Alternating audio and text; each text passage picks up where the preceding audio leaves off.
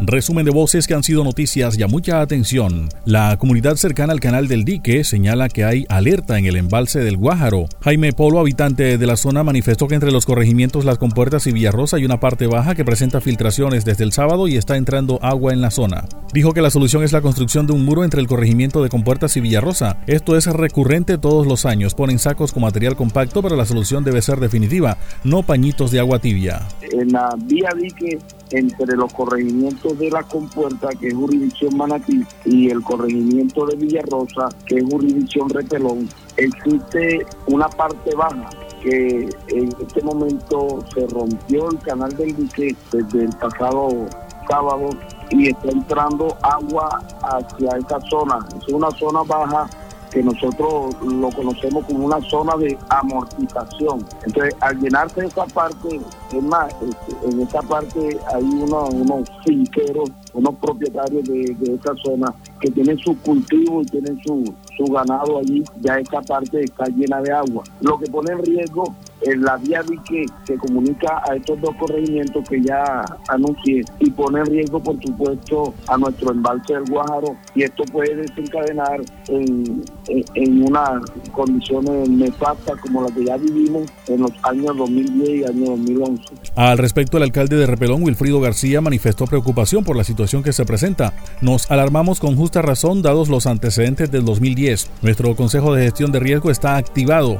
Hemos estado tapando con sacos los puntos críticos con el apoyo de la Armada Gobernación, la CRA, alcaldes de la zona, seguimos monitoreando. Doy un parte de tranquilidad, ahora no hay riesgo que se rompa la vía que conduce de Repelón a Villarrosa, pero debe haber una solución definitiva. Y esto fue lo que propuso. Debe haber un dique propio, reconstruir el dique viejo, que es la propuesta que estamos haciendo nosotros. Hay que hacer un muro en concreto para proteger la vía, proteger las poblaciones entre, entre las compuertas y Villarrosa. Hacer la solución de fondo que estamos planteando. Ahora en la mañana tenemos una reunión otra vez la gente de la gobernación y la CRA, el alcalde de, de, de, Arenal, es San Etanislao, el alcalde de Sotaliento, San Cristóbal, de Santa Lucía, eh, Manatí y, y, los, y de Larga y nosotros vamos a reunirnos ahora en la mañana a las 8 para tomar esa determinación. La Unidad Nacional de Gestión de Riesgo debe intervenir en esto, porque esta solución no es ni de la gobernación ni de los municipios, tiene que ser con dinero del nivel central. Entonces, esa es la solución que se requiere, tú bien lo has dicho, aquí no podemos seguir con pañitos de agua tibia poniendo saquitos cuando la solución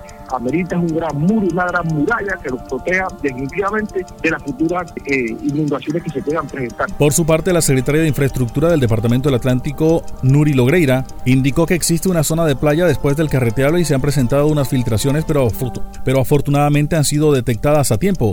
Inmediatamente se han adelantado las acciones y estamos pendientes que no se presenten situaciones complejas. Con relación a la propuesta del alcalde y dijo que es una obra que lleva un proceso y que ahora se necesitan soluciones rápidas. Tendríamos que revisarlo, realmente estamos hablando de una obra, de, digamos que de gran envergadura. Sabemos que también el gobierno nacional pues tiene planteado el proyecto de canal del dique, tendríamos que revisar esto como un acuerdo con ellos. Eh, sabemos que eh, en la época de, del problema que se presentó en el 2010 eh, se hicieron unas obras de protección en, en, varias, en varios sectores, eh, sobre todo en las zonas que se encontraban habitadas. Eh, hay que hacerle monitoreo a este, a este tipo de, obras que se hicieron en este, eh, en ese momento para que no vayan a tener ningún tipo de problemas de deterioro. Y bueno, hay que hacer, habría que hacer para un, un tipo de obra como esa, pues un estudio un poquito más detallado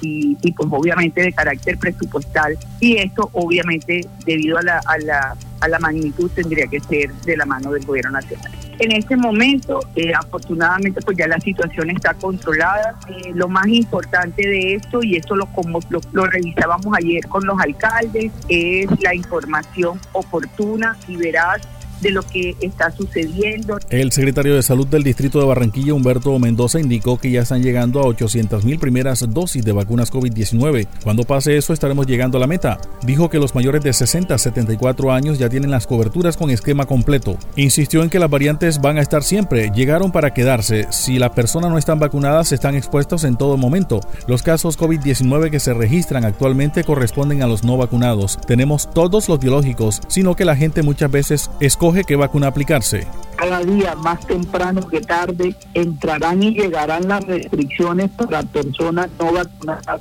porque entran a ser riesgosas para aquellos que estando vacunados podrían tener una enfermedad pero leve.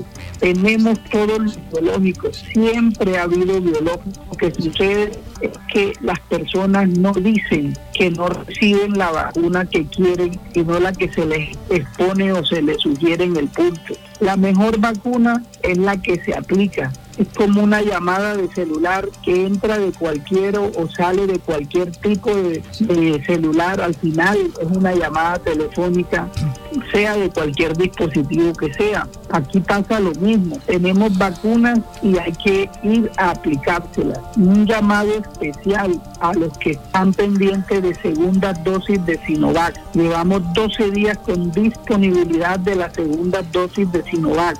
El que tenga pendiente segunda dosis de Sinovac es un buen momento para ponerse al día. Nos preocupan las mujeres gestantes. Hemos hecho llamados, hemos enviado correos, les estamos diciendo durante la visita de control prenatal que deben vacunarse. Hablo en noticias ya Alfredo Palencia Molina, candidato a la rectoría de la Universidad del Atlántico.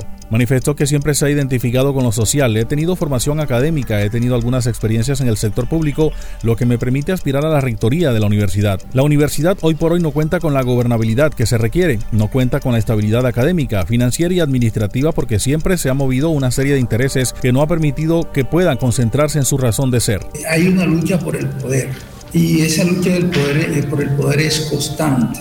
¿Qué me anima? Que hoy por hoy va a haber un periodo fijo de cuatro años, ¿sí?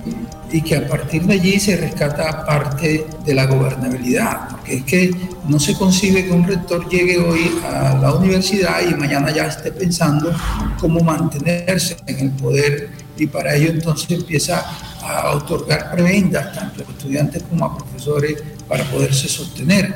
Un rector tiene que estar pensando eh, en consolidar eh, digamos, una política que apunte a la excelencia, que eh, fortalezca el bienestar de sus estudiantes, que permita capacitar a sus profesores y que permita proyectar la universidad hacia la sociedad.